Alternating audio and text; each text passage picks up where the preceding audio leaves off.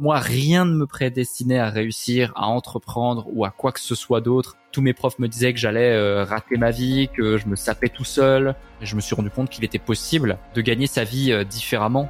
Je n'ai pas voulu entreprendre pour gagner de l'argent. J'ai voulu entreprendre pour être libre.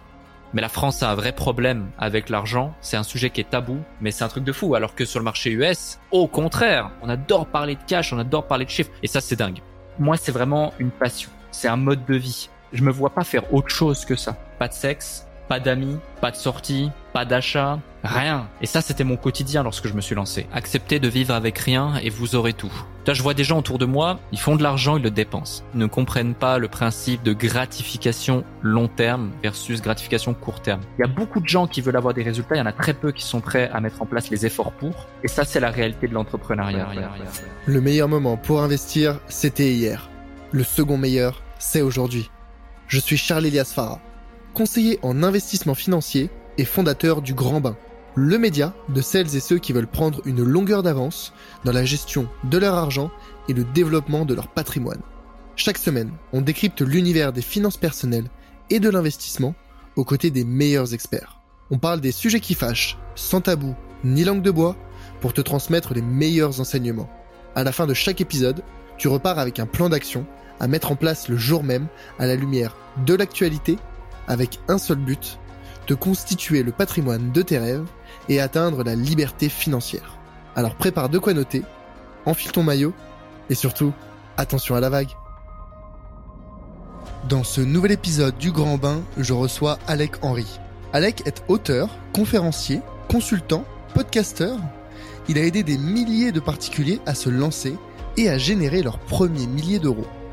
Pourtant, rien ne le prédestinait à cette réussite. Alec était ouvrier dans une usine en Suisse avant d'avoir une série de déclics marquants qui l'ont poussé à lui-même se lancer dans l'entrepreneuriat. Aujourd'hui, Alec partage ses enseignements dans ses conférences, son podcast, ses différents réseaux sociaux. En invitant Alec, j'ai voulu mieux comprendre quel a été le parcours qu'il a mené où il est aujourd'hui, quelles sont les erreurs qu'il a pu faire en chemin, et quels sont les conseils qu'il peut donner à celles et ceux qui visent plus grand que ce qu'ils ont aujourd'hui? Lors de cet échange, on a parlé des quatre facteurs de la réussite, des similitudes entre l'entrepreneuriat et le jeu vidéo, de l'importance de trouver un mentor, et enfin de ses conseils pour atteindre les 500 000 euros de chiffre d'affaires annuel. C'est parti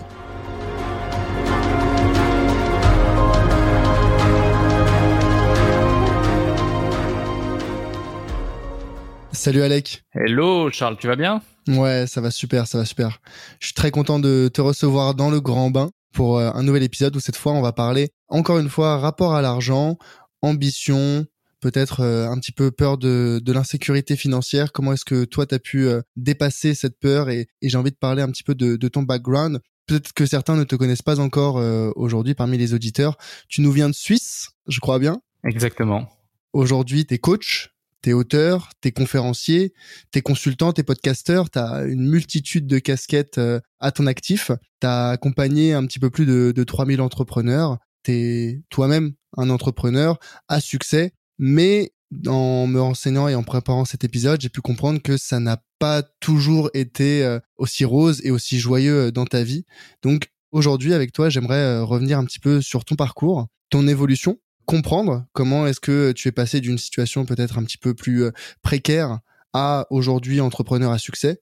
Comment est-ce que dans ce process, ton rapport à l'argent aussi a évolué? Quelle a été ta position par rapport à euh, économiser, investir? Comment est-ce que tu as géré cette évolution? Et finalement, est-ce que comment aujourd'hui tu as su, euh, avec ton parcours, exploiter au mieux ton capital, ton argent pour te former et développer ton patrimoine? Est-ce que ça te va comme petit programme? Complètement, complètement, ça me va et merci pour l'invitation. C'est un plaisir d'être ici, puis on va essayer de partager le meilleur pour celles et ceux qui nous écoutent. Écoute, je sais que tu es plutôt de l'autre côté du micro habituellement, tu es euh, l'intervieweur. Cette fois, je te mets dans une chaise euh, en face, tu es un petit peu plus euh, assis au calme, mais pour une fois, ce sera toi qui va parler un petit peu plus, je le pense. Avec grand plaisir. Peut-être pour celles et ceux qui ne te connaissent pas encore très très bien, tu peux rapidement te présenter ton background, ce que tu as fait dans la vie et ce que tu fais aujourd'hui Yes. Alors je reviens sur certains éléments, certains chiffres que tu as évoqués. Alors j'aime pas forcément euh, avoir l'appellation de coach pour la simple et bonne raison que mon expertise et ce que j'aime le plus, c'est pas forcément coacher, c'est plus avoir cette étiquette de consultant, identifier des problématiques précises dans un business ou dans une équipe ou chez un individu et grâce à des méthodologies, grâce à une maîtrise et grâce à de l'expérience, réussir à identifier ce qu'il faut mettre en place pour pouvoir aller chercher du changement ou l'atteinte d'un objectif précis ou euh, la cassure d'un plafond de verre. Bref, différentes choses pour lesquelles aujourd'hui on m'appelle et j'interviens dans des sociétés, que ce soit des entrepreneurs solopreneurs, des business en ligne, des business en dur, des sociétés qui vont faire 100 euh, 000 euros de chiffre d'affaires mensuel, 250, 500, 1 million, voire même des sociétés cotées ou alors des entrepreneurs débutants que l'on accompagne avec entrepreneurs.com. Je reviens aussi sur un chiffre, en tout ces 12 000 clients, 6 200 entrepreneurs intermédiaires avancés accompagnés sur ces six dernières années avec entrepreneurs.com qui était anciennement le consultant. Et à la base, pour me présenter, si tu veux, moi, rien ne me prédestinait à réussir, à entreprendre ou à quoi que ce soit d'autre, et encore moins à gagner de l'argent, en avoir et savoir le gérer. Moi, à la base, je suis un cancre à l'école tous mes profs me disaient que j'allais euh, rater ma vie, que je me sapais tout seul, que bah j'allais absolument pas réussir, etc., etc. Je viens d'un milieu euh, pas défavorisé, hein, loin de là. J'étais en Suisse, je suis loin d'être à plaindre, mais j'étais dans un milieu modeste. J'avais pas forcément euh, tout ce que je voulais quand je voulais, etc. Et heureusement d'ailleurs. Donc j'ai justement pu développer cette voilà, je connais la valeur de l'argent, j'ai la valeur travail, je souhaite la garder, je souhaite aussi la transmettre et je la transmets depuis le début euh, que je suis visible. C'est pour ça que je fais un petit peu moins rêver que certains acteurs sur Internet qui te font croire qu'en cliquant sur trois boutons et en te concentrant bien fort ou en faisant un câlin à un arbre, eh ben, euh, tu vas pouvoir euh, acquérir davantage de clients et de visibilité. Non, moi, je suis vraiment du, du côté de, voilà, il faut sortir les doigts des fesses, il faut poser dur et c'est comme ça qu'on arrive à ses fins. Moi, c'est comme ça en tout cas que je suis arrivé à mes fins. À la base, tu vois, j'ai aucun diplôme spécifique. Je me suis retrouvé euh, ouvrier à l'usine. Je gagnais euh, le, même pas le salaire minimum euh, en Suisse. Je cumulais trois jobs pour pouvoir justement avoir assez d'économies et à un moment donné lancer ma société parce que lancer une société en Suisse c'est à, peu près 25 000 euros 20 000 pour le compte de consignation et à peu près 3 4 5 000 pour les différents frais les différentes charges entre le notaire les assurances la création de la société etc donc j'étais ouvrier à l'usine le jour, agent de sécurité la nuit, arbitre de foot le week-end. Je détestais ce que je faisais. Lorsque j'étais en formation, par exemple, tu sais, tous les matins, 5h45, je me réveillais, 6h12, je prenais le train, 7h00, je pointais et je badgeais pour démarrer ma journée de 8h24 à l'usine. Et je me disais tous les matins, est-ce que c'est ce, ce matin ou pas? Que tu as le courage de te jeter sous ce train parce que vraiment j'en avais marre. Et un jour j'en ai eu marre d'en avoir marre et je me suis rendu compte qu'il était possible bah, de gagner sa vie euh, différemment tout simplement. J'ai eu différents déclics entre le décès de mon père mais aussi encore tu vois j'en parle des fois dans certains interviews. Un collègue qui a bossé toute sa vie qui était âgé qui toussait qui toussait qui toussait qui toussait puis enfin il arrive à la retraite. Et euh, on apprend quelques jours après qu'il ait mérité euh, sa retraite durement travaillée, bah, qu'il est décédé, il a enfin lâché la pression et hop, il est décédé, il a, il a laissé les armes. Donc tu vois, c'est toutes ces prises de conscience qui m'ont fait dire, ok, c'est bien, c'est bien de bosser, euh, c'est bien de faire des trucs, mais à quoi bon? À quoi ça sert? Est-ce que ce serait pas mieux finalement, bah, d'être libre? Est-ce que ce serait pas plus stimulant? Et donc, je me suis concentré vraiment sur voilà, créer de la valeur, créer de la richesse autour de moi, que ce soit dans mon entourage, que ce soit euh, pour moi. Et c'est ce qui fait qu'aujourd'hui, bon, voilà, ça se passe plutôt bien. Je, je suis très content de ce qu'on met en place avec l'équipe euh, au quotidien et on a pu on a pu créer d'abord donc effectivement une euh, une agence de marketing digital euh, basée en Suisse à la suite de quoi on a accompagné beaucoup de business avec cette agence, on faisait la prestation de service. Après, j'ai découvert le business en ligne, donc c'est-à-dire des business ultra scalables avec une marge extraordinaire. On a fait beaucoup de cash, beaucoup de cash flow donc euh, au travers de ce business. Puis après, on est rentré au capital de certains business. Puis après, on a créé le consultant.fr qui est devenu l'écosystème numéro un en francophonie pour aider les coachs, consultants, prestats de services. Moi, à la base, faut savoir que je suis quelqu'un de timide, introverti, incapable de m'exprimer ou faire quoi que ce soit. Donc euh, maintenant, bon, j'ai bien changé heureusement. J'ai fait ensuite des séminaires, j'ai écrit un bouquin qui a été best-seller.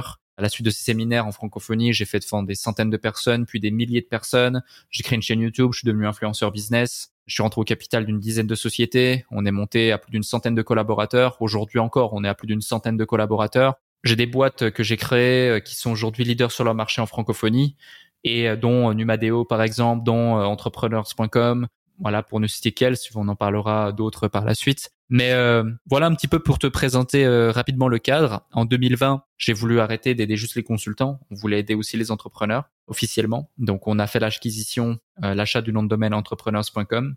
Et depuis, on avance là-dessus. J'ai aussi fait un virage dans le monde de la crypto. Donc mon quotidien, c'est vraiment ça. C'est construire des business, créer des systèmes, gérer les équipes, faire du consulting, accompagner des grosses boîtes, des gros entrepreneurs. Et j'adore ce que je fais.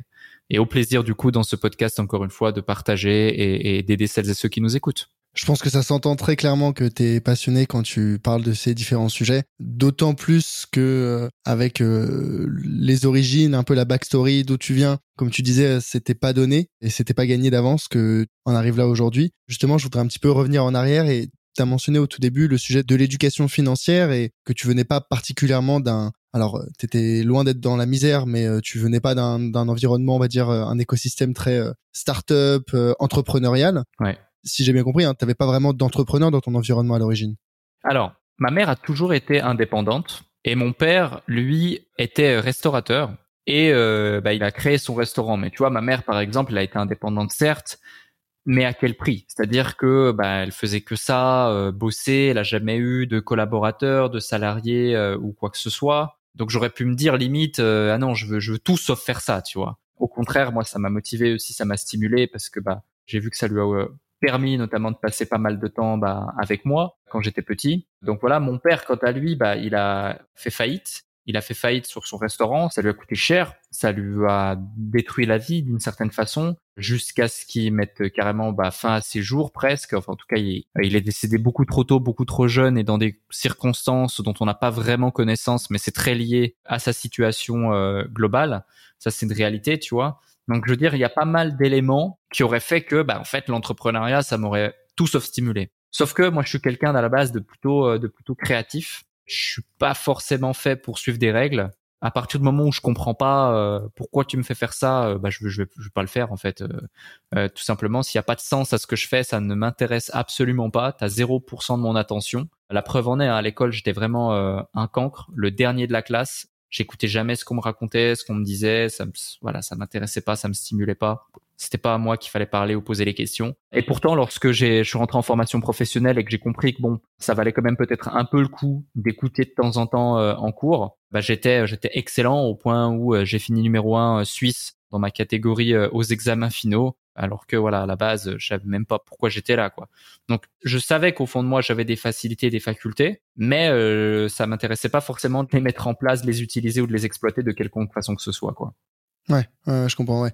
ouais, donc finalement, il y a eu, euh, t'as eu plusieurs déclics, mais à, chaque fois, ça te ramenait un petit peu à ta condition et ça te faisait dire, mais attends, euh, moi, j'aspire à autre chose. Je sais que j'ai des capacités qui sont pas correctement, suffisamment exploitées dans le cadre dans lequel tu étais, que ce soit à l'école, que ce soit à l'usine, que ce soit euh, dans d'autres expériences professionnelles. Finalement, tu vois, je trouve qu'on a généralement euh, un peu deux rapports à l'ambition, au succès et puis aussi à, à l'argent et à la richesse. Hein. C'est souvent ça peut être soit hérité de l'environnement familial, de l'éducation dans lequel on a on a grandi. Tu vois, moi je sais par exemple que j'ai eu la chance de grandir aussi avec un père entrepreneur et il m'a énormément transmis cette fibre. Il était entrepreneur, passionné, il avait une société dans la dans la sécurité. Bon, il travaillait énormément et je le voyais probablement moins que ce que j'aurais pu le voir s'il avait été peut-être salarié ou il avait eu une autre carrière professionnelle. Mais derrière, on a eu, ma sœur et moi, je pense, et enfin, on a grandi dans cet environnement, une valeur du travail, une valeur de l'argent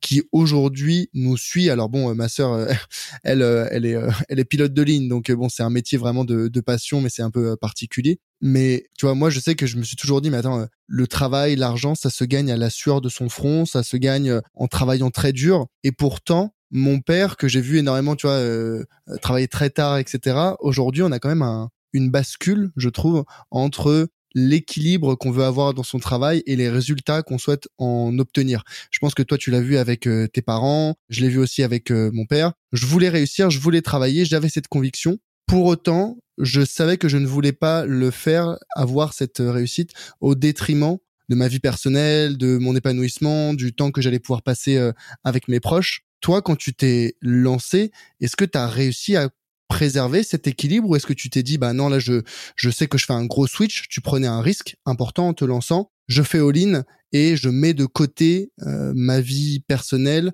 pendant quelques temps, quelques années éventuellement? Ouais. Non, moi j'ai pas eu d'équilibre du tout, mais en fait, je ne voulais absolument pas d'avoir d'équilibre. C'est-à-dire que moi je suis quelqu'un d'extrême. Lorsque je fais quelque chose, je le fais à fond ou je le fais pas. Donc euh, moi, tu sais, limite les gens pensaient que j'étais euh, complètement malade, euh, une sorte de machine, tu vois, programmée pour réussir, pour exécuter des tâches, pour ci, pour ça. Le reste ne m'intéressait pas. Mais je pense que c'est un compromis à faire et c'est la raison pour laquelle j'ai réussi. Parce que tu sais, il y a beaucoup de gens qui me disent ouais, c'est incroyable ce que tu as mis en place. En seulement 5 ans, 6 ans, tu as fait ci, tu as fait ça, tu as créé tant de boîtes, tu as créé tant de trucs, tu as fait tant de millions, tu as aidé tant de personnes. Parce que certes, derrière, euh, on voit euh, que j'ai pu créer une visibilité, que j'ai pu créer X boîtes, que j'ai pu aider X personnes à devenir millionnaires ou bien à faire ci, à faire ça. Mais la réalité, c'est que si on met ça au parallèle du fait que j'ai fait de ma vie, en fait, mon travail, et de mon travail une obsession et des résultats des gens une obsession et qu'il y a que ça qui comptait dans mon existence et que je faisais ça 8 heures, 10 heures, 15 heures par jour. Hier, par exemple, j'ai démarré ma journée à 5h20. J'ai terminé ma journée à 23h40. Je suis rentré chez moi à 23h40, etc. Et pourtant, je veux dire, euh, j'ai plus besoin de construire actuellement. Euh, voilà, on, on a tous euh, besoin de travailler, envie de travailler, besoin de construire, etc. Mais il y a beaucoup de gens qui, euh, à mon niveau, ne travaillent plus comme je travaille. Pourquoi? Parce qu'en fait, moi, c'est vraiment une passion. C'est un mode de vie. Je me vois pas faire autre chose que ça. Et depuis le début, je suis comme ça. Alors aujourd'hui, c'est différent. Je suis plus équilibré. Voilà, je, suis en couple, j'ai une copine, j'ai des amis. Tu vois, ce soir, par exemple, euh, j'organise un, un, un verre. Euh, on est une quinzaine d'amis, on sort on est en pleine semaine. Euh, voilà, ça fait partie de mon quotidien, de mon existence et j'aime ça. Mais il y a eu un moment donné où effectivement, lorsque je devais me lancer, je me posais pas de questions. C'est tu charbonnes, t'es fatigué, tu charbonnes. T'es crevé, t'as fait que ça de, de, bosser pendant toute la semaine. Tu te lèves le matin à 5 heures avant tout le monde, tu te couches après tout le monde. Quand j'ai démarré, d'ailleurs c'est drôle, c'est un de mes TikTok là qui a marché le plus. Comme quoi les les gens dès que ça parle de ça, tout de suite ils, ils réagissent.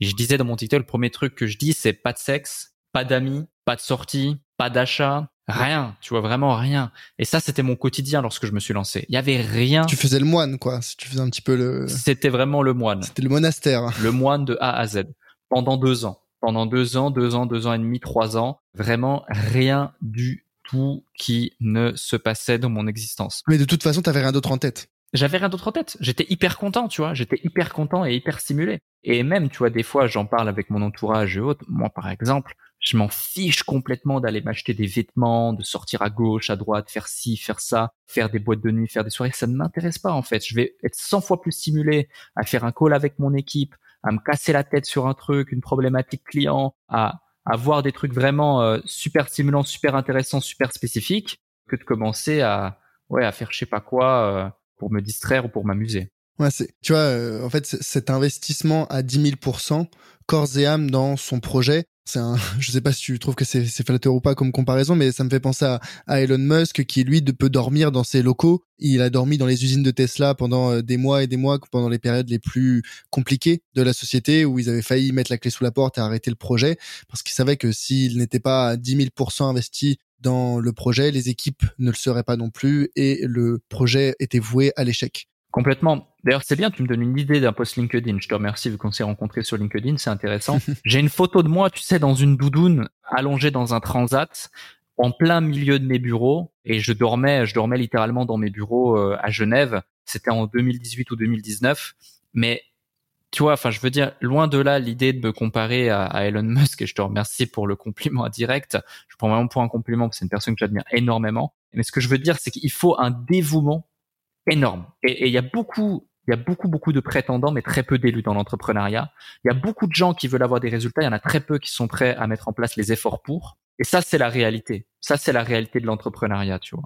Ça, c'était la question que je voulais te poser juste après. C'était justement, est-ce que pour toi, cet investissement à 10 000 il est nécessaire, il est obligatoire pour réussir, en tout cas, atteindre des objectifs ambitieux comme ce que tu peux avoir ou ce que d'autres entrepreneurs à succès euh, peuvent avoir c'est une excellente question. La plupart des gens euh, voudraient que je leur dise non. La réalité, c'est que aujourd'hui, tu vois, j'ai l'opportunité vraiment, que ce soit avec le podcast, que ce soit avec mon quotidien, que ce soit avec mon réseau, que ce soit avec mes conférences, mes clients, mes partenaires, mes amis, de côtoyer tous les jours, tous les jours, tous les jours, toutes les semaines, du coup tous les mois, des centaines d'entrepreneurs à succès qui ont réussi à faire des choses où la plupart des gens ont échoué. Et s'il y a bien un dénominateur commun, c'est que euh, bah, c'est qu'ils se sont donné les moyens. C'est pas tombé du ciel. Et ça, c'est vraiment important de le mettre en lumière. Donc, je te remercie de poser cette question. Donc, dans certains cas exceptionnels, on peut effectivement, avec peu d'efforts, avoir de beaux résultats. Oui, je vais pas te dire l'inverse.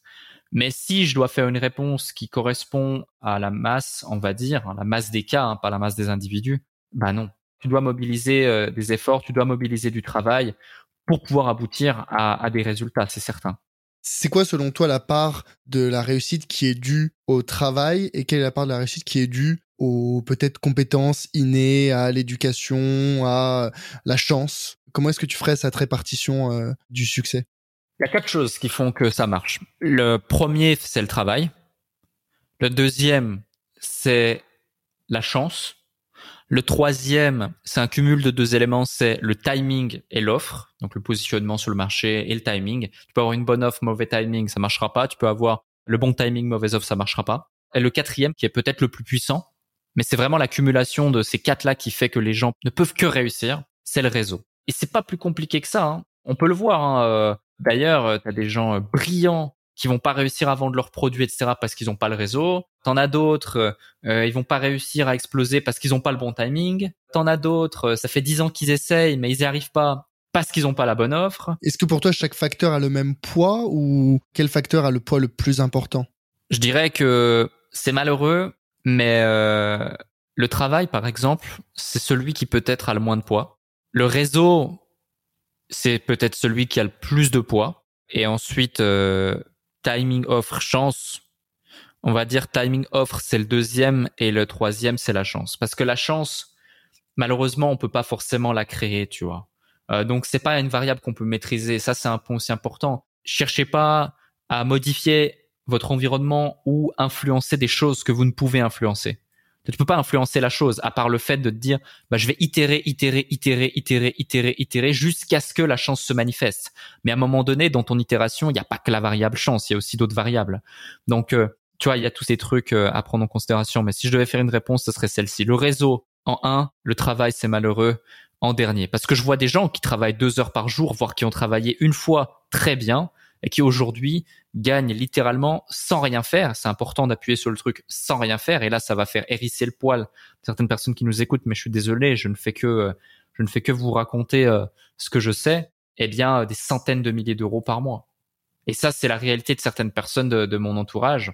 Et encore une fois, sans rien faire à l'heure actuelle. Mais est-ce qu'ils ont rien fait de toute leur vie? Non. Il y a des moments, ils ont créé de la valeur, ils ont mis en place des choses, ils ont tiré profit d'opportunités, créé des systèmes qui font qu'aujourd'hui, ils peuvent effectivement être dans cette situation, entre guillemets, sans rien faire et avoir des revenus que la plupart des gens n'auront jamais. C'est tout le sujet euh, des fameux revenus passifs. Hein. On en entend très souvent parler quand on parle d'investissement. Moi, je sais que j'ai, quand j'ai commencé à me former sur l'investissement, tout de suite, on entend parler des revenus passifs. C'est un peu cette euh, étoile du Nord, cette euh, cette chimère dont on entend parler ou qui nous promet de gagner des milliers, des dizaines de milliers d'euros chaque mois sans travailler. La réalité, c'est que le travail qui a été fourni pour atteindre cette situation de liberté financière, il est conséquent. Et alors, bien sûr, il a à mettre en regard de, des compétences de chacun, du réseau, etc. Mais en fait, les revenus passifs, c'est un petit peu euh, un abus de langage parce qu'en fait, il y a rien qui a été passif pour euh, en arriver à la situation, euh, à la situation actuelle. Donc, ça m'étonne pas tant que ça. Mais je veux quand même revenir sur ce que tu disais juste avant, comme quoi le, le travail, c'est peut-être le facteur qui compte le moins j'avais un petit peu, tu vois, eu cette discussion avec euh, mon père, comme je t'ai dit, qui était aussi entrepreneur, et justement, quel est le poids de chacun de ces facteurs? Et pour lui, il me disait souvent, la réussite, c'est 50% de travail, d'accord? 30% d'intelligence et 20% de chance. Alors après, on n'a pas mis le réseau dans le panier, mais voilà, je pense que ça se décompose un peu dans l'intelligence et entre l'intelligence et, la chance. Je sais pas, euh, tu vois, si le réseau, comme toi, tu le mettais finalement en numéro 1, il y a des personnes qui gagnent euh, extrêmement bien leur vie en ayant lancé des business depuis leur euh, chambre, depuis leur ordinateur, seuls chez eux, sans aucun réseau. Le réseau aide énormément. Je dis pas le contraire.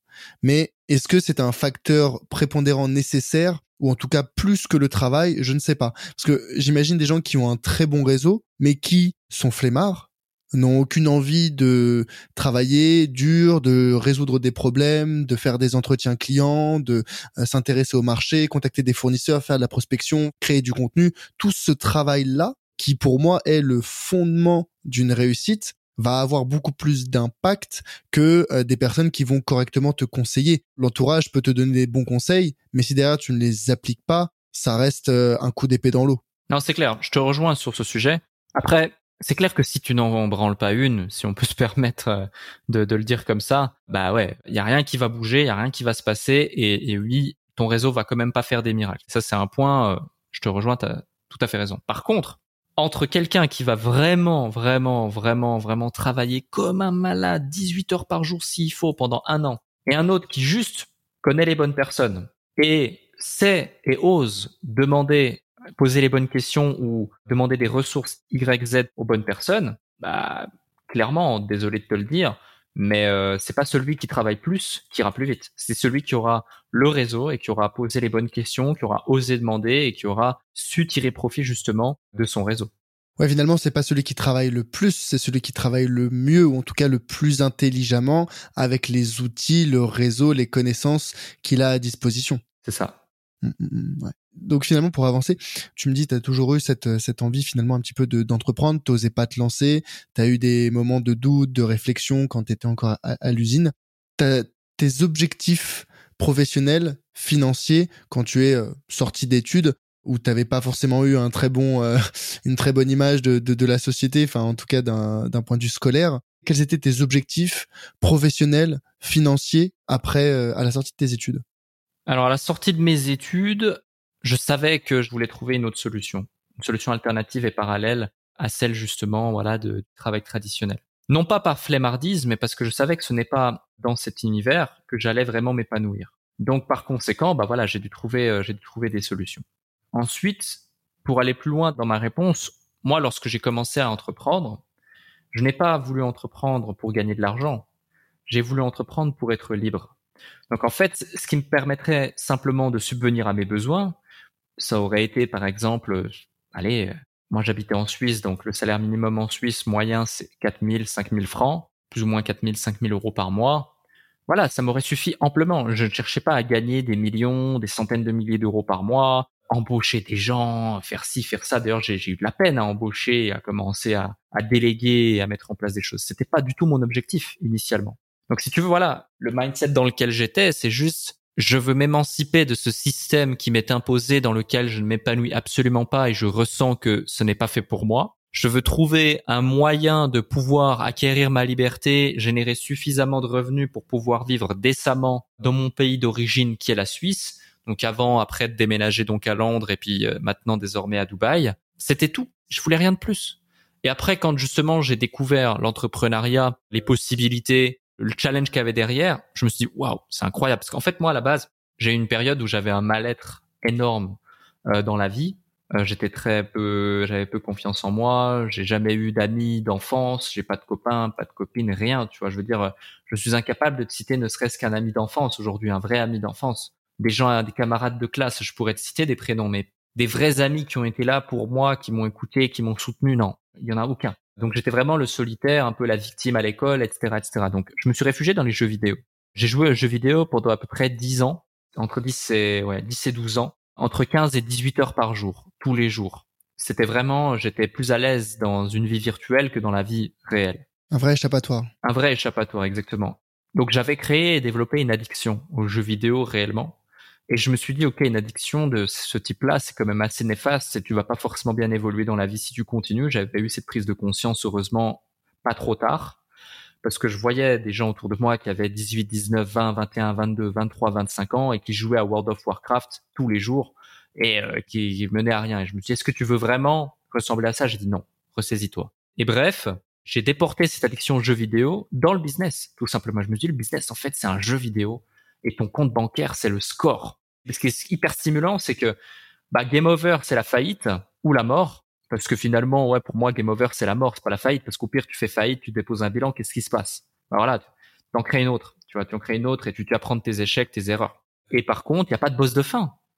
Il n'y a pas de limite, il n'y a, pas de, y a pas de fin, il n'y a pas de... Tu vois, même, tu as fait un milliard, euh, bah, fais-en un deuxième. t'as aidé un million de personnes, aide deux millions, dix millions de personnes. Tu vois, il n'y a pas de fin. Donc, euh, je trouvais ça hyper stimulant, hyper intéressant. Et, voilà, en fait, le mindset dans lequel j'étais lorsque je me suis lancé.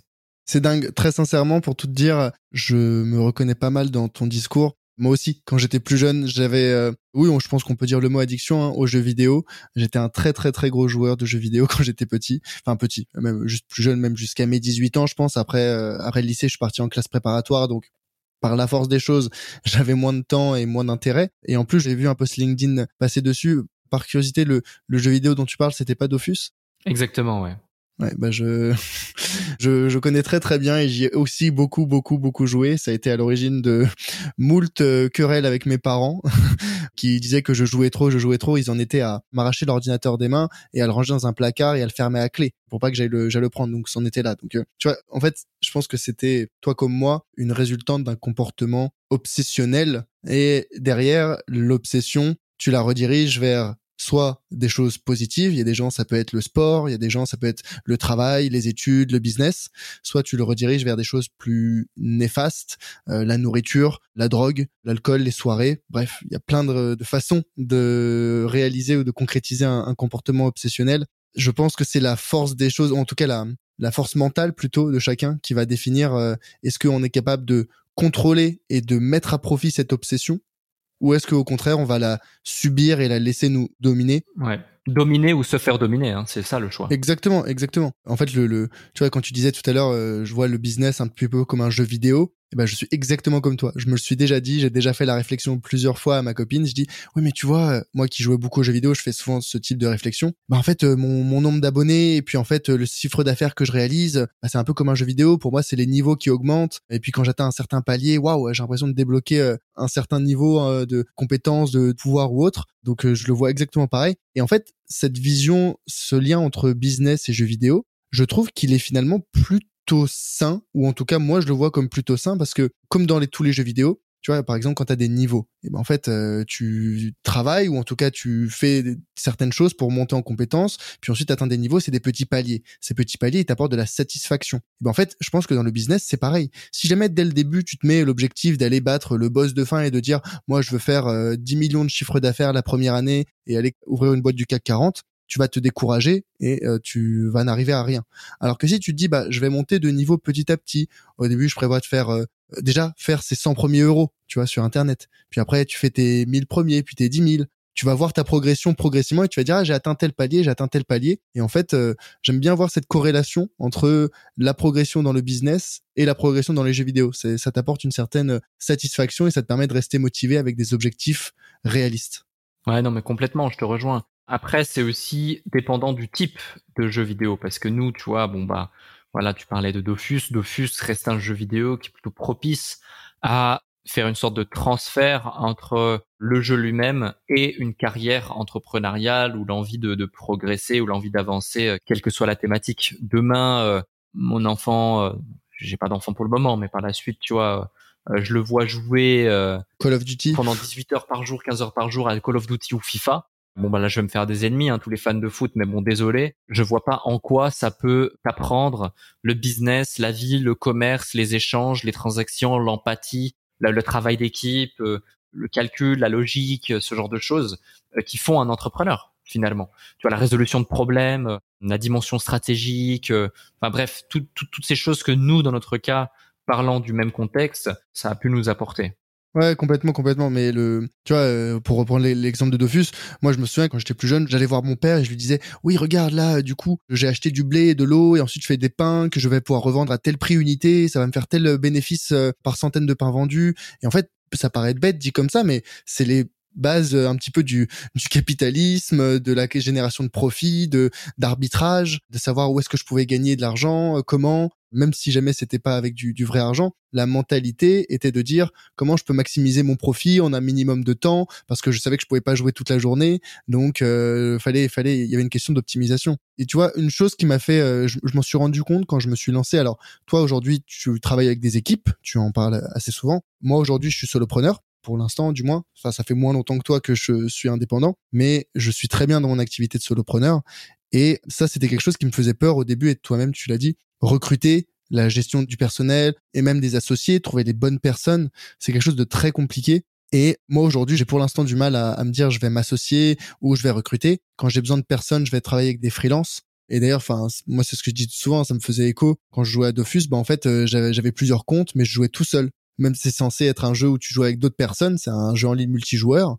Mais en fait, euh, je, je préférais jouer tout seul parce que bah, je préférais aller à ma vitesse, euh, pouvoir euh, déblayer, pouvoir aller rapidement. Être dépendant de personne. Être dépendant de personne. Exactement, ne, ne, pas dépendre des autres. Et en fait, je le retrouve exactement dans mon activité de solopreneur. Je me dis, bah c'est pareil. J'ai pas envie de dépendre de fournisseurs. Alors mon activité fait que j'ai pas besoin de fournisseurs, mais euh, j'ai pas envie d'attendre avec des fournisseurs, j'ai pas besoin de d'avoir des, des, des, salariés, des employés, j'ai pas envie de dépendre d'intermédiaires, j'ai pas envie de dépendre de Mireille qui a la machine à café et qui m'a pas envoyé le mail. Tous ces éléments-là, bah, en fait, je les retrouve dans mon dans mon activité de solopreneur.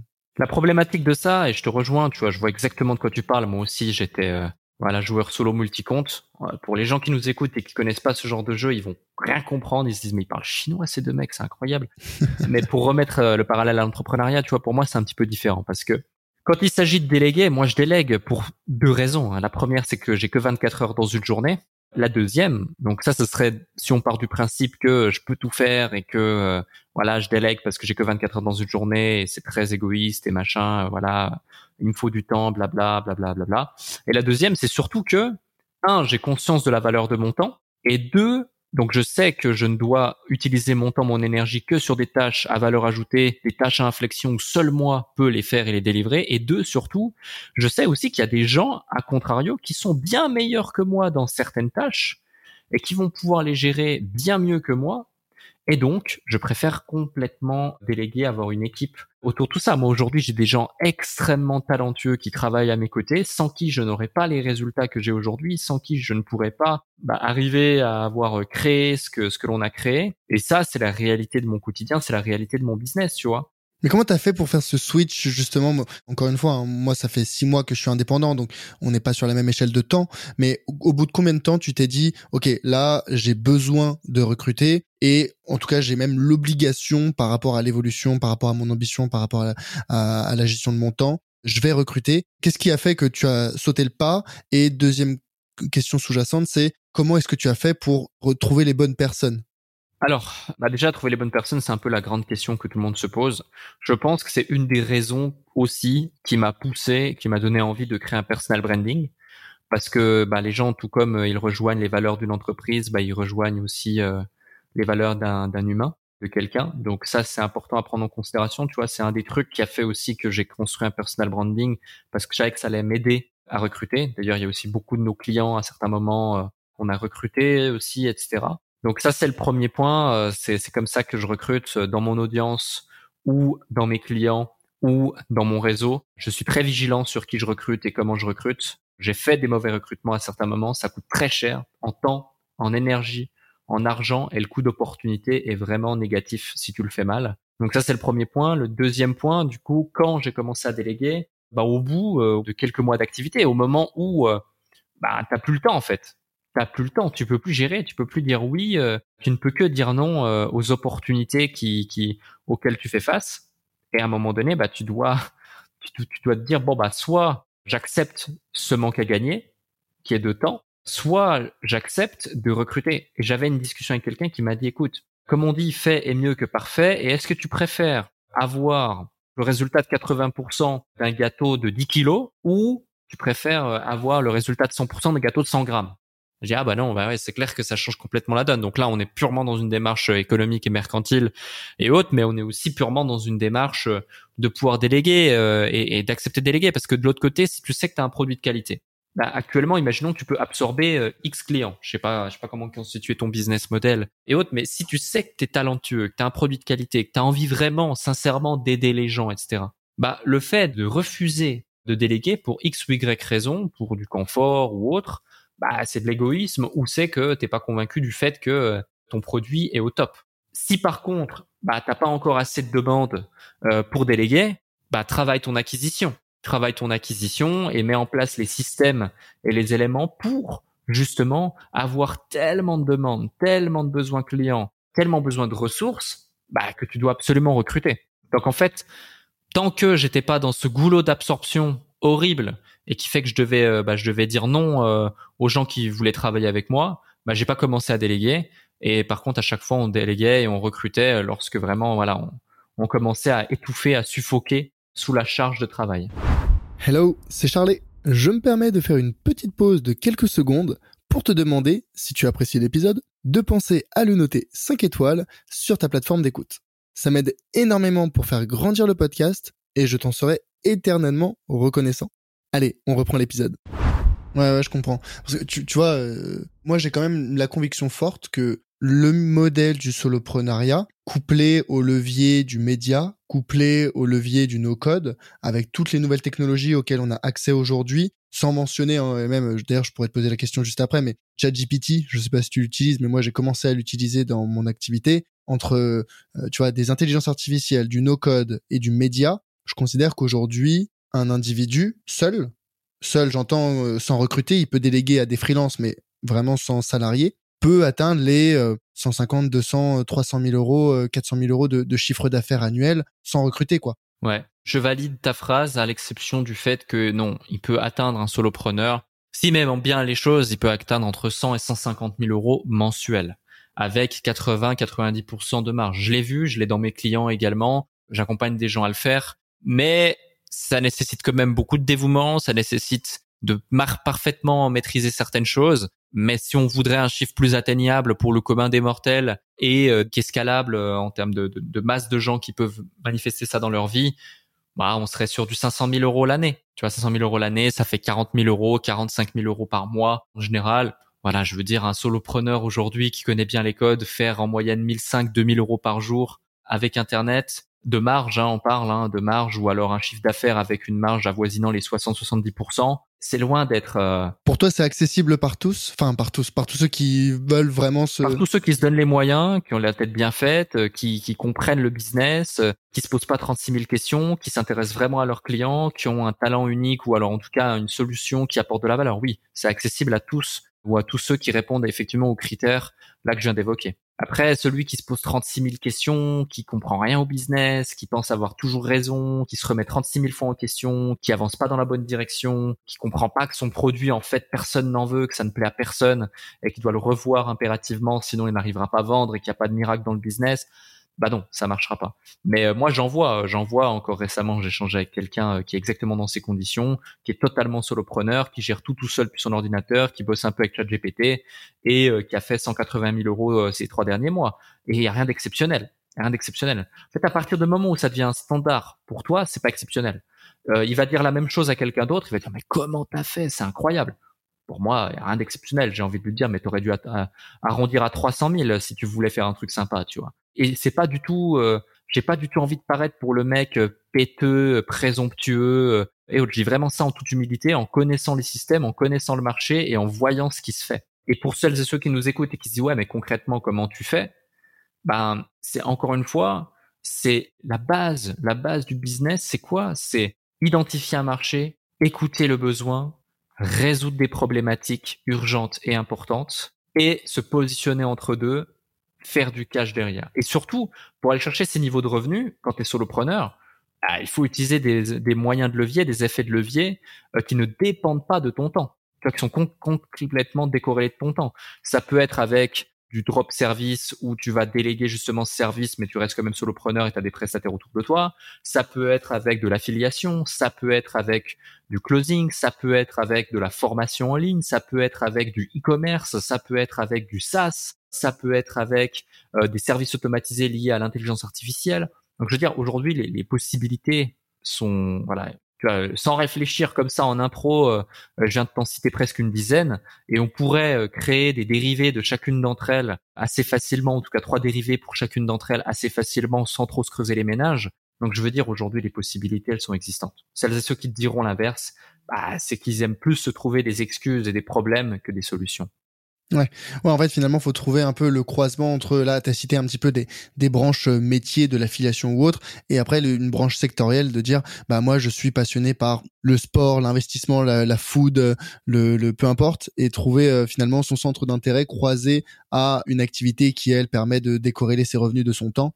Mais justement, par rapport au temps passé, j'entends souvent que all great things take time. On dit, euh, toutes, les, bonnes, choses, prennent du, temps. temps. Ouais. Et selon toi, combien de temps il est nécessaire pour, sans parler des anomalies statistiques et des gens qui arrivent, entre guillemets, du, jour au lendemain, parce qu'il y en a, et tant mieux pour eux, mais faut jamais se comparer à, ces gens-là, il faut jamais se comparer à quelque chose d'autre d'ailleurs, il faut se comparer toujours à son soi d'hier. Combien de temps est-ce qu'il est nécessaire, selon toi, pour atteindre les niveaux de revenus dont on a parlé juste avant euh, Allez, on va, on va parler pour le commun des mortels, comme tu dis, les 500 000 euros annuels. Au bout de combien de temps euh, on peut atteindre ce, ce niveau de revenus en tant que solopreneur? C'est une bonne question. On va, fonctionner par palier. Ce sera plus réaliste et plus euh, respectueux euh, du temps de celles et ceux qui nous écoutent. Déjà, si tu pars de zéro ou si tu pars avec des bases, c'est différent. Euh, si tu pars de zéro aujourd'hui, mais c'est vraiment zéro, zéro, zéro, zéro, zéro, t'as jamais créé de business, c'est encore différent. Zéro et t'as déjà créé un business, c'est différent. Et avec des bases initiales, bah c'est encore différent. Mais prenons le cas où vraiment je démarre de zéro, zéro, zéro, zéro, jamais créé de business. Bah la première question que je vais te poser, c'est est-ce que je suis accompagné ou pas? Est-ce que genre euh, je me fais accompagner par euh, des écosystèmes qui aident les entrepreneurs à avancer, comme par exemple bah, dans mon cas entrepreneurs.com, ou est-ce que je suis tout seul face à mon ordinateur sur YouTube, j'écoute deux trois podcasts et j'ai aucune idée de quoi mettre en place? Ça pour le coup c'était un peu je pense ça c'était moi. Très sincèrement euh, je j'avais pas d'expérience alors enfin j'ai en sortant du lycée j'ai fait classe préparatoire. Après la classe préparatoire je suis allé en grande école de commerce. Et après ma grande école de commerce je suis rentré dans un cabinet de conseil donc salarié euh, pendant un an et demi. Et euh, j'ai quitté le cabinet et je me suis mis à mon compte.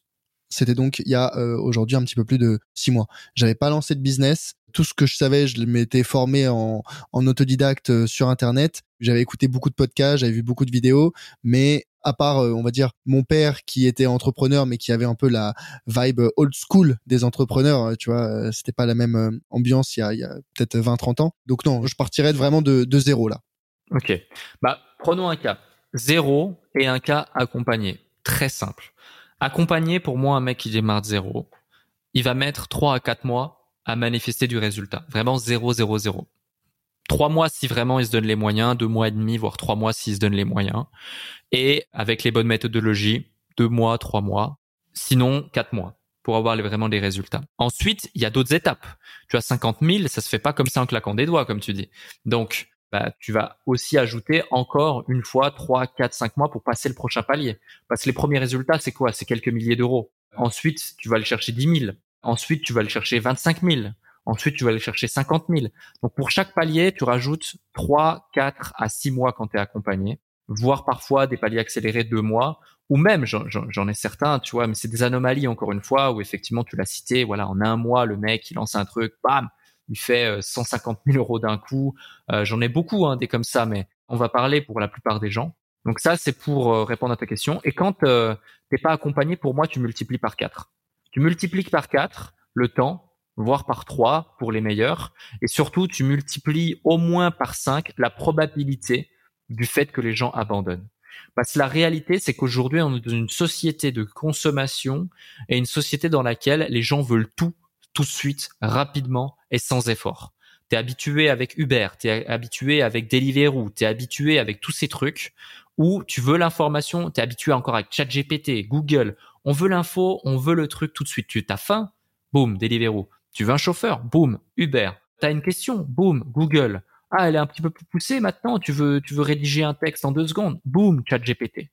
Ça, c'est la réalité. Et les gens veulent des résultats tout de suite. Et c'est ce qui fait qu'il y a le syndrome de l'objet brillant. C'est ce qui fait que les gens vont sauter d'opportunité en opportunité sans forcément mobiliser les efforts nécessaires ou suffisants pour pouvoir manifester des résultats avant même d'avoir abandonné. Et ça, c'est extrêmement triste, mais c'est la réalité de notre marché aujourd'hui, le marché de l'entrepreneuriat. C'est pour ça qu'il y a peu de gens vraiment qui réussissent. C'est pas parce que les gens sont pas bons. C'est pas parce que les gens sont pas intelligents. C'est juste parce que les gens ont été habitué au fait de d'avoir des résultats quasi sans effort. Et euh, il faut juste le comprendre et l'accepter. Une fois que tu l'as compris, tu l'as accepté, bah tu te dis bah moi je vais faire différemment. Je vais être prêt à faire les efforts pour. Donc voilà, je dirais ça prendrait trois mois à quelqu'un qui est accompagné, un an à quelqu'un qui ne l'est pas, et puis à chaque fois tu rajoutes justement des mois et des semaines sur des steps des steps euh, intermédiaires. Mais encore une fois, il y a des anomalies de marché. Il y a des fois où ça va plus vite, il y a des fois où ça va moins vite, il y a des fois où ça va pas du tout. Tu vois, c'est propre à chacun. Mais euh, voilà, c'est important. Si tu veux une réponse globale, c'est important que je te donne ça comme ça. Ouais, j'entends, hein, c'est très bien cette décomposition euh, justement en paliers. Et donc finalement, tu m'as dit donc il y a le, le premier palier, enfin il y a les paliers de quelques milliers d'euros, puis 10 000, puis 25 000, etc. Donc le palier, donc pour toi, enfin les, les 500 000 annuels, ils peuvent s'atteindre en étant accompagnés en un an peut-être, c'est ça que tu disais? Complètement, ouais. Si tu as tous les critères du fait qu'un business fonctionne, complètement. Mmh, mmh, ok, ouais.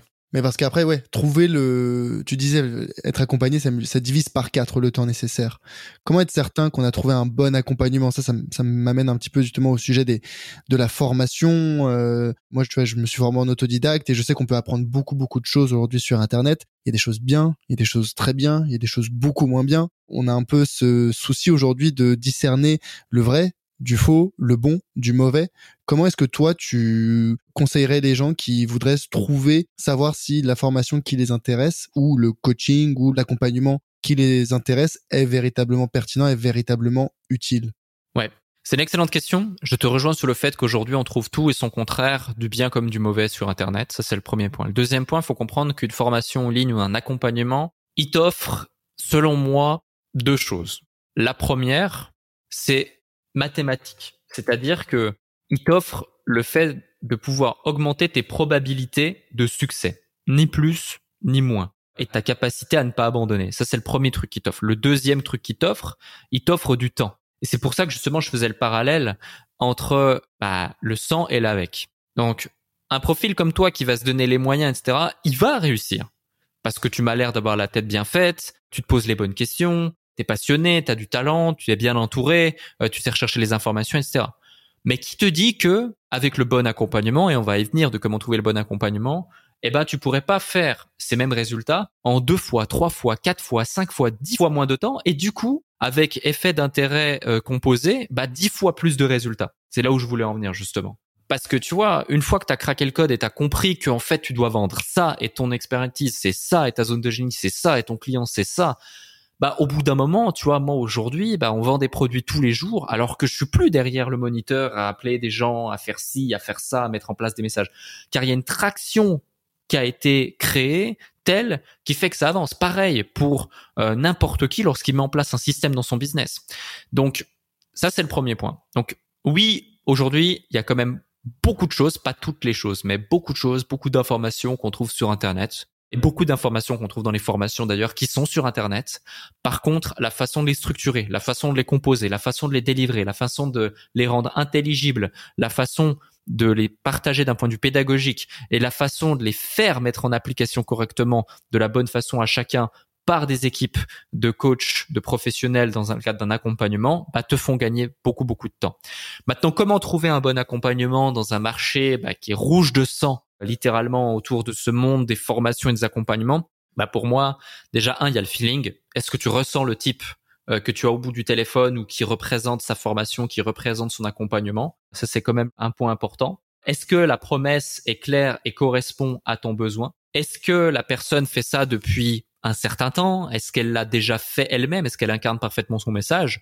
Est-ce qu'elle est transparente à l'égard des différentes personnes qu'elle a aidées? Et que tu peux retrouver ces personnes, tu peux contacter ces personnes, tu peux voir ces personnes, il y a des vidéos de ces personnes, et le tout sur plusieurs années. Est-ce que même tu as des gens dans ton entourage qui ont pu suivre ces formations? Ou alors, si pas, bah tu contactes. Moi, j'invite à contacter. Tu vois, nous, tous nos témoignages, on les fait voilà avec nom, prénom, visage découvert. On met le site des gens. Moi, je demande aussi aux gens de me mettre des avis sur Facebook, des avis sur LinkedIn, des avis partout, partout, partout. On a des centaines de témoignages partout, sur tous les réseaux, sur tous les trucs. Bah pourquoi? Pour que les gens puissent, ceux qui le veulent, allez les contacter. J'ai même mis en place maintenant un troisième épisode du podcast le samedi où justement je fais intervenir des clients qu'on a accompagnés en podcast. Je leur pose des questions, je leur dis vraiment au début de podcast, dis tout, même le pire s'il faut, et je mets les liens de tout leur réseau dans le bas de nos podcasts pour pousser les gens qui le veulent à les contacter. Tu vois, comme ça, ils ont vraiment l'information. Et ça, c'est hyper, hyper important. Moi, j'ai un petit peu ce sujet. Tu vois, moi, j'ai une, euh, en parallèle de mon activité de gestion de patrimoine, j'ai une activité de formation. J'enseigne aux gens à investir sur les marchés financiers.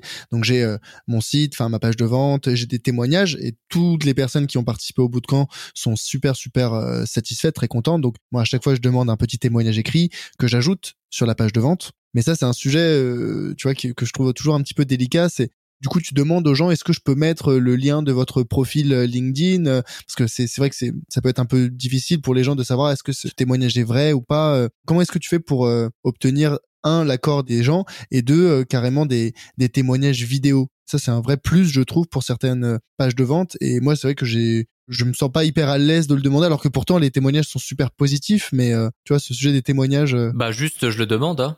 ouais c'est tout et j'ai jamais eu un refus je veux dire euh, toi nous avant Covid on organisait beaucoup de séminaires on dépensait des dizaines de milliers d'euros dans chaque séminaire, voire même des centaines de milliers d'euros par an. On avait donc équipe de tournage, vlog, replay, machin, et on avait notamment un à deux techniciens qui étaient présents juste pour des témoignages.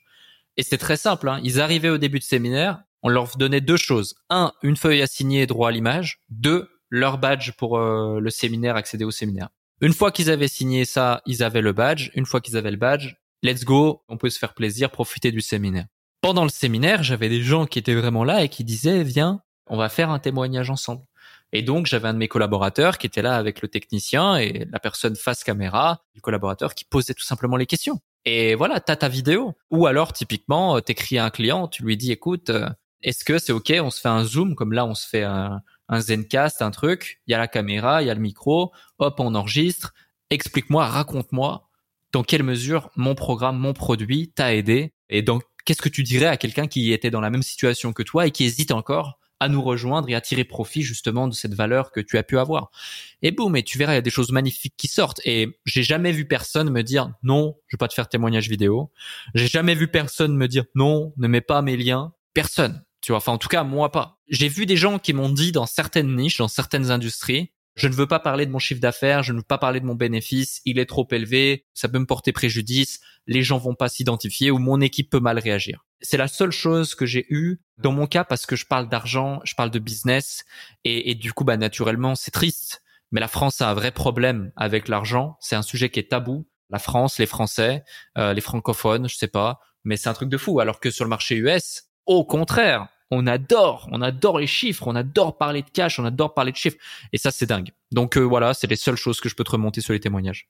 Non, non, très, très, très, clair, mais euh, tu vois, sur ce sujet du tabou, de l'argent, enfin, moi, j'en parle très souvent sur le podcast. Justement, c'est au-delà des, du conseil, de l'investissement, de la gestion de patrimoine, de la liberté financière. J'essaie de délier les langues sur ces sujets, de briser le tabou de l'argent et de faire en sorte que chacun reprenne en main ses finances pour pouvoir faire de l'argent un, outil au service de son épanouissement. Et, et cette absence de, de, liberté, ce tabou, moi, je le revoyais encore il y a, il y a peu de temps quand j'en parlais avec mon père. J'avais fait un post où je parlais de, justement, euh, ma marge sur LinkedIn. Donc euh, je parlais de mon chiffre d'affaires, je parlais de ma marge en toute transparence parce que c'est comme ça que je considère euh, vouloir mener mon activité professionnelle. C'est comme ça que je construis mon personal branding. Je trouve que la transparence dans le conseil en investissement, c'est un critère, c'est une qualité qui est fondamentale. Donc ça me paraissait normal je me suis pris une belle critique de la part de mon père qui me dit mais ça va pas de dire de parler de ta marge les gens ils vont se dire oh là là il est à tu vois 90% de marge c'est absurde bah dans ce cas-là moi je veux je veux qu'il baisse ses prix alors que non je disais mais pas du tout euh, moi je suis au contraire contre si jamais il y a des gens qui réfléchissent comme ça va très bien. Je sais pas des gens avec qui j'aurais voulu travailler de toute façon. Moi, je veux travailler des gens qui sont dans cette dynamique de transparence, euh, libérer la parole, montrer à des personnes qui pensaient pas que c'était possible de faire 100, 200 000 euros de chiffre d'affaires en solopreneur avec une excellente marge, leur montrer que c'est c'est tout à fait possible. Et en fait, euh, briser ce tabou, je pense que c'est ce qui va permettre au plus grand nombre de se libérer, d'avoir accès à cette euh, ambition, indépendance financière que beaucoup de personnes cherchent mais qu'ils pensent impossible. Complètement. Complètement d'accord. Et dis-toi, moi, par exemple, je vis un peu la même chose sur LinkedIn, notamment. Depuis que je suis, je suis un petit peu plus actif sur LinkedIn, je vois que les gens détestent qu'on parle d'argent, détestent qu'on parle de chiffres. Et je m'amuse même. Il y a un groupe, euh, il y a un groupe de haters sur LinkedIn hyper actif, etc. Et j'ai été plusieurs fois republié sur ce groupe LinkedIn. Nurshi de LinkedIn? Exactement. Ouais. Et eux, je les adore parce qu'en fait, bah, voilà, j'ai de l'empathie pour eux. C'est juste un groupe d'individus très probablement, voilà, euh, consciemment ou inconsciemment, euh, qui ont soit des croyances limitantes, soit qui sont frustrés, soit qui ont un problème avec euh, je ne sais quoi dans leur vie. Donc, franchement, si on a de Nurshi qui nous écoute, les gars, continuez ce que vous faites, il y a aucun souci. On vous adore. On vous adore, mais mais changez quand même quelque chose dans votre vie parce qu'il y a un souci, tu vois. Et du coup, bah, j'en suis arrivé carrément au point avec mon équipe édito, quand on écrit un post, on dit ok, bah celui-ci, tu vois, il y a des postes, c'est objectif visibilité de poste, c'est objectif conversion, des postes, c'est objectif, bah, lui, c'est objectif nurture.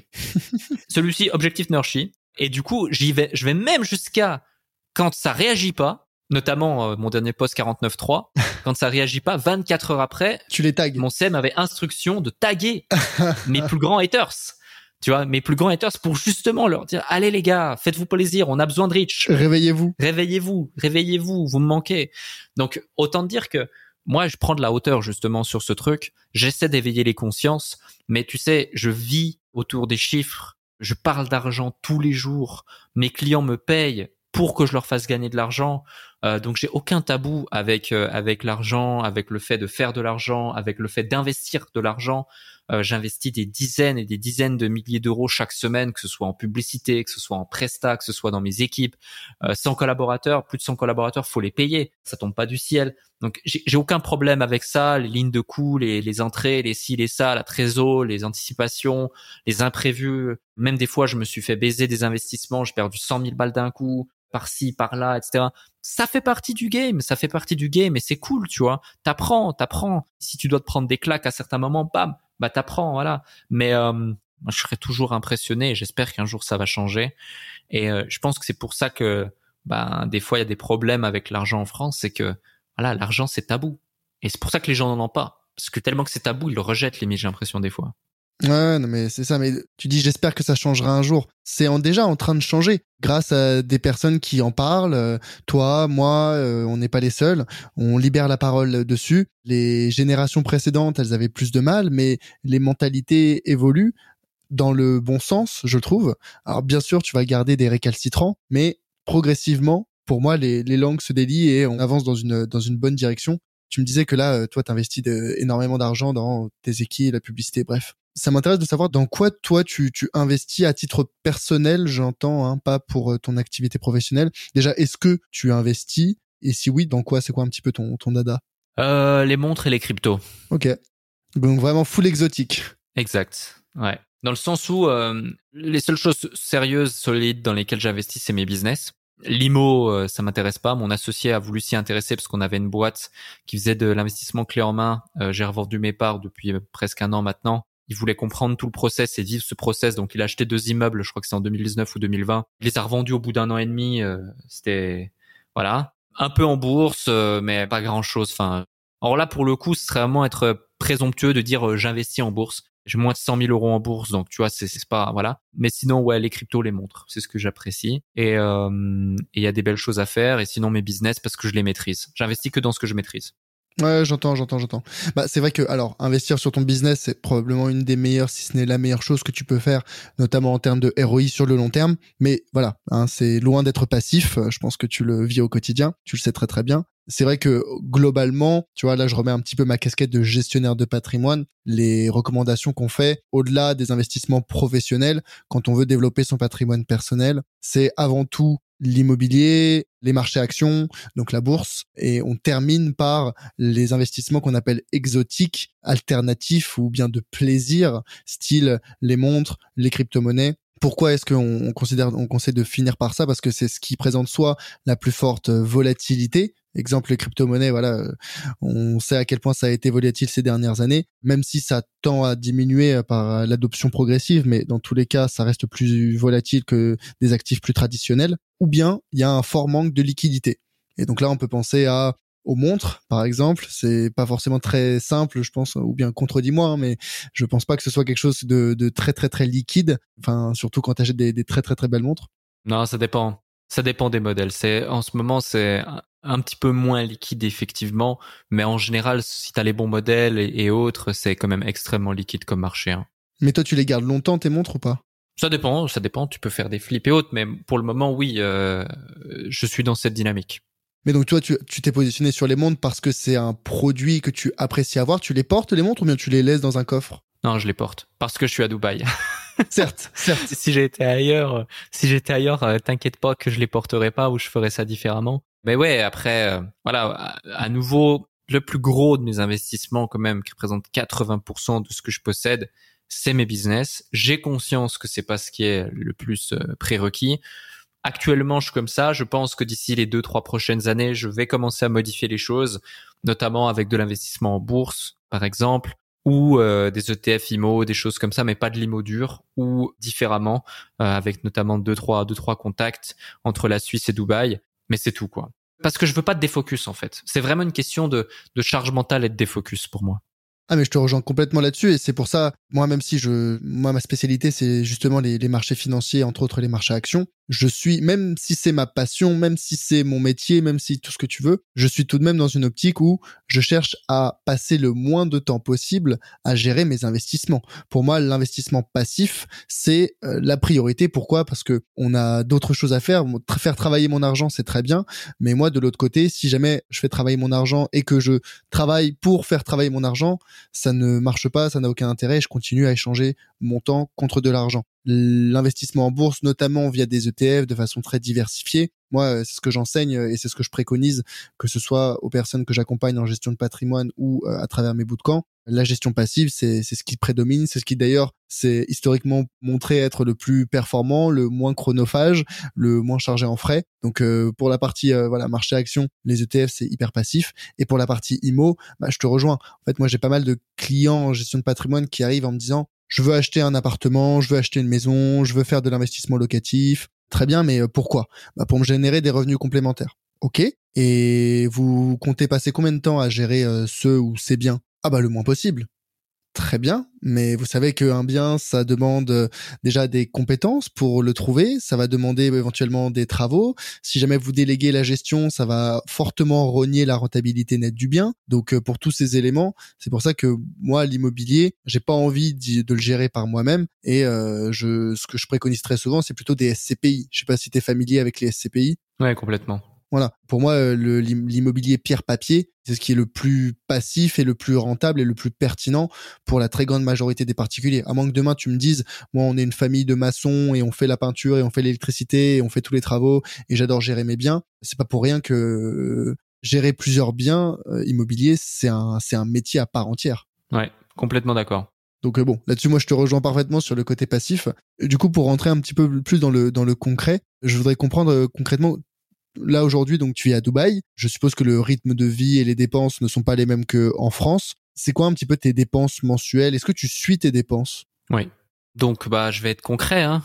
4005 euros mon loyer, 500 à peu près de charges, 2000 pour euh, la nourriture, on va dire, 2000 de plus pour le train de vie quotidien. J'ai un chauffeur, je conduis pas parce que j'estime que c'est une perte de temps. Du coup, à peu près 1000 euros pour me déplacer par mois. Donc là, on est déjà à peu près à 12 000. Ensuite, il y a les sorties. Les sorties, c'est euh, ça dépend, ça dépend vraiment. On va dire allez 2000 par mois en plus, 14 000.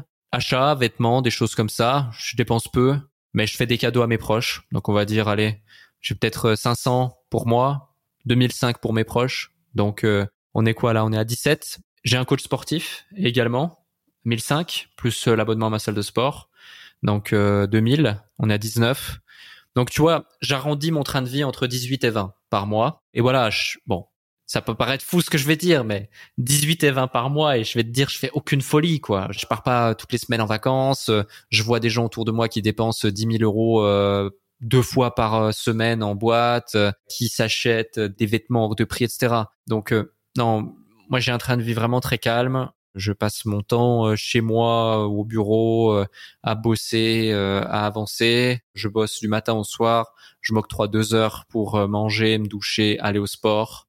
Et voilà, voilà globalement ce que ça me coûte, mon, mon quotidien ici. Et ce rythme de vie, te... est-ce que tu es heureux? Ah ouais, j'adore, j'adore ma vie. J'adore ma vie, j'adore ce que je fais, j'adore mon quotidien, je suis complètement équilibré, je fais mon sport, je suis équilibré aussi dans mon couple, je suis équilibré euh, dans, dans mon cercle social, euh, je suis équilibré dans mon travail, dans mon épanouissement personnel, dans le fait que je grandisse personnellement, dans ma gestion également financière, dans, dans ce que je fais. J'ai pu aussi euh, offrir des, très beaux cadeaux à mes proches, des expériences de vie incroyables, notamment à ma mère. Donc ouais, c'est clair que c'est un niveau de, de bonheur qui, qui me procure une certaine gratitude et j'ai conscience de la chance que j'ai. Et tu vois, je pourrais être gêné de dire, ouais, je dépense 20 000 euros euh, par mois et j'ai un rythme de vie euh, qui est correct. Je vais pas dire qui est modeste, hein, mais qui est correct. Euh, ça peut peut-être en outrer certains, mais moi, ça me choque absolument pas parce que c'est Dubaï, parce que c'est différent, parce que j'ai travaillé pour, parce que mon paradigme a changé. Mais pourtant, j'ai toujours la valeur argent. Je veux dire, demain, je retombe à j'ai 1500 devant moi ou autre, il y a aucun problème je vais, je vais, je vais pas être moins heureux en fait. C'est juste que j'ai un cadre qui, qui fait que tout est propice à mon, à mon développement et au fait de pouvoir générer ce niveau de revenu et ces résultats qui me permettent bah, de vivre très très bien quoi. Ouais, ça c'est un, un, élément assez compliqué. C'est un peu la lifestyle inflation. C'est parce que tes revenus augmentent, tu vas augmenter tes, tes dépenses euh, de façon similaire. Et aujourd'hui, tu considères que si tu gagnais, euh, allez, euh, tu disais 1500 ou allez, 10, fois moins, allez, 2000 euros ou même, enfin, même 5000 euros. Bon, bien sûr, tu pourrais juste pas rester à Dubaï, mais tu penses que tu pourrais réadapter ton rythme de vie à un niveau de revenu bien inférieur? Oui. Et qu'est-ce que tu couperais alors dans ce cas-là dans tes activités actuelles? Bah, euh, par exemple, désolé pour lui, mais j'aurais plus de coach sportif, tu vois. je serais euh, moins généreux dans mes cadeaux, par exemple. J'aurais un appartement euh, plus petit, pas au même endroit. Enfin, je veux dire, un appartement comme j'ai, tu vas à Bali, tu le payes quatre fois moins cher. Donc, tu vois, pour te donner un ordre d'idée, tu vas en Suisse, tu le payes aussi quand même beaucoup moins cher. C'est pas du tout les mêmes prix. Donc bref, euh, voilà. Donc tu vois, tout de suite, je peux cutter euh, rapidement et diviser par par quatre, voire par cinq mes besoins sans forcément euh, dégrader mon niveau de vie. J'irai dans une salle différente, je m'entraînerai tout seul, je mangerai toujours très bien et j'irai pas manger de la junk food. Je pourrais tout autant bosser, je pourrais quand même voir mes amis mais dans des endroits différents, je mangerai dans des endroits différents. J'aurai une note au restaurant de 50 euros et pas de 500 euros. Tu vois, des choses comme ça, quoi, tout simplement. Donc c'est pas un problème.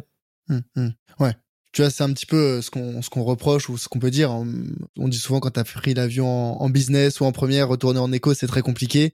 Mais après, voilà, si jamais toi, de toute façon, c'est pas, en fait, c'est ces dépenses qui t'importent, c'est pas ces dépenses qui te rendent heureux, c'est toi de développer ton activité, ton business. L'argent n'est pas une finalité en soi pour toi. Donc, euh, donc dans tous les cas, tu saurais rebondir. Quels sont peut-être dans ce cas-là les quelques conseils pour euh, peut-être euh, terminer cet épisode, que tu aurais à donner à des personnes qui ont ton ambition, mais ne savent pas peut-être par où commencer, comment se lancer, et quelles sont, euh, toi, les, les, étapes, les peut-être trois conseils que tu pourrais donner à ceux qui voudraient se lancer? Ouais. Le premier conseil, si on revient sur l'argent et les dépenses, c'est accepter de vivre avec rien et vous aurez tout. Dans le sens où il y a beaucoup de personnes qui ne comprennent pas le principe de gratification long terme versus gratification court terme. Ils font de l'argent, ils le dépensent. Là, je vois des gens autour de moi, ils gagnent 10 fois moins, 15 fois moins, 30 fois moins que moi en bénéfice. Ils dépensent, mais t'as même pas idée. Ils s'achètent des grosses chaussures euh, Balenciaga machin, des trucs Gucci, des trucs Vuitton, des, des trucs inutiles, inutiles. Ils louent des voitures à 2000 euros par mois pour euh, faire des allers-retours. Inutiles 2 3000 euros par mois. Ils vivent dans des appartes vue mer machin, euh, alors qu'il n'y a pas besoin. Enfin, je juge pas, mais et après, tu vois, ce sont des gens qui disent ah, je travaille beaucoup quand même et je fais pas d'économie, machin. Bah ouais, mais non, ça va pas parce qu'ils sont pris dans le fléau de la gratification court terme, parce qu'ils veulent plaire, ils veulent, euh, ils veulent montrer qu'ils ont, ils veulent. En fait, on dépense tellement de temps, certains dépensent tellement de temps et d'énergie pour essayer de plaire à des gens, alors que c'est des gens qui vous aiment même pas, ils ont rien à foutre de ce que vous faites. Et le jour où vous arrêterez de publier des stories, ils vous auront déjà oublié le lendemain. C'est horrible, c'est horrible, c'est c'est un des fléaux de notre notre notre ère. Premier point. Deuxième point, Concentrez-vous sur le process, n'essayez pas d'aller trop vite et encore moins de vous comparer aux autres. C'est ce qui fait que la plupart des gens échouent, c'est ce putain de truc de se comparer aux autres tout le temps et de vouloir aller trop vite. Et le dernier point, n'attendez pas pour vous lancer, lancez-vous aujourd'hui, à votre rythme, peu importe, mais passez à l'action tous les jours, tous les jours, tous les jours, petit à petit lorsque je me suis lancé, lorsque j'ai osé, j'ai posé ma démission à l'usine. J'avais à peine déposé euh, ma société, j'avais zéro client, je savais même pas ce que j'allais vendre. Mais je savais que j'allais me donner les moyens. Et je savais que la première action que je devais faire, c'est me libérer. Libérer du temps pour pouvoir me consacrer à mon projet. Parce que si je le faisais pas, j'aurais toujours cette excuse de ah mais c'est bon, j'ai le temps, de toute façon, j'ai mon salaire. Donc c'est très extrême, mais je te l'ai dit en début, hein, je te l'ai dit en début d'appel, je suis extrémiste dans tout ce que je fais. Donc c'est extrême, tu vois, je brûle les bateaux direct. Ouais, j'allais j'allais dire, t'as brûlé les dracars. Tu vois, direct. Donc euh, voilà, c'est pas forcément euh, un conseil à prendre au pied de la lettre, hein, surtout si vous êtes père, mère avec des responsabilités familiales, etc. Faites attention à vous, à vos proches, faites pas les fous, mais comprenez l'élément sous-jacent qu'il y a derrière et appliquez-le à votre échelle. Et c'est important, passez à l'action. Donc voilà pour ces trois points. Ouais, excellent. Donc si je résume, acceptez de vivre avec rien et vous aurez tout. Concentrez-vous sur le process et ne vous comparez surtout pas aux autres. Et enfin, n'attendez pas, lancez-vous, bien entendu selon vos responsabilités. Tu vois, peut-être pour compléter, alors vraiment le, premier point, euh, bon bah c'est ce que moi je, je répète souvent, c'est tu vois attention à la lifestyle inflation. surtout, surtout en bourse, surtout en bourse, tu dois attendre. Hein. c'est ça, exactement. En fait, la réalité, c'est que la masse, la masse, la majorité des particuliers, des investisseurs ont une vision court terme. Avoir une vision long terme, ça te met déjà devant 99% des autres, des particuliers.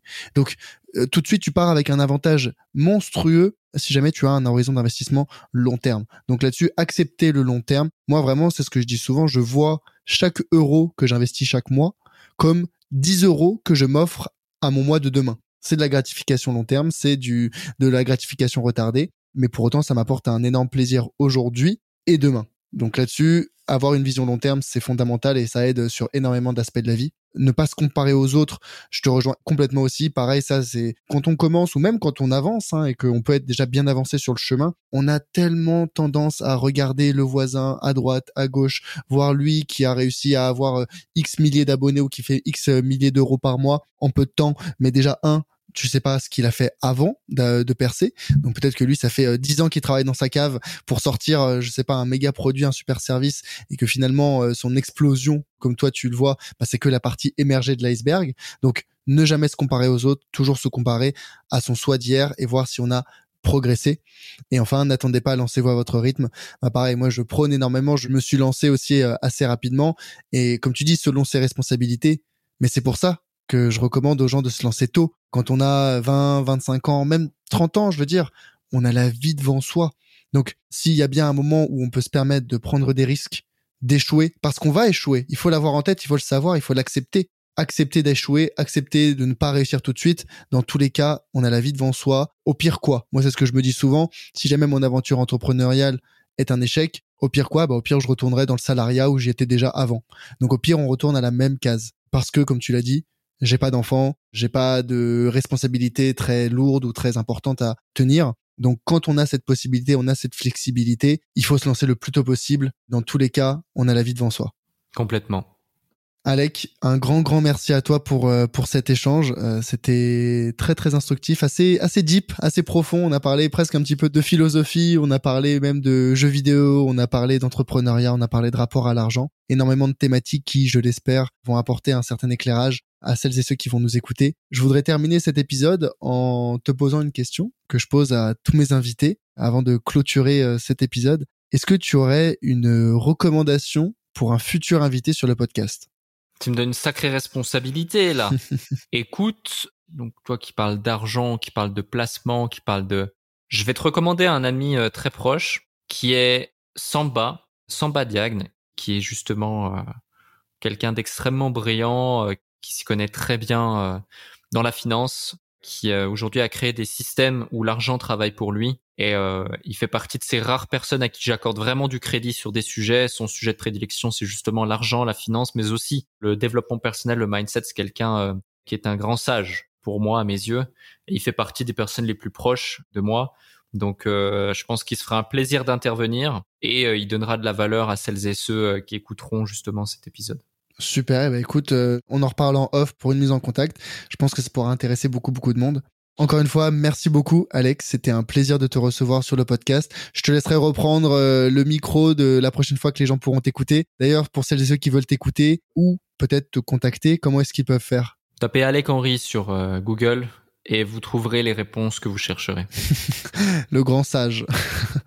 ouais, donc euh, on peut on peut te retrouver notamment avec ton ton podcast Le Déclic que je recommande et qui est disponible sur YouTube, sur toutes les plateformes d'écoute, je suppose. Exactement, tout à fait. Génial. Et eh ben écoute, encore un grand merci Alec et bah peut-être euh, à bientôt. Merci beaucoup, plaisir partagé et à très bientôt.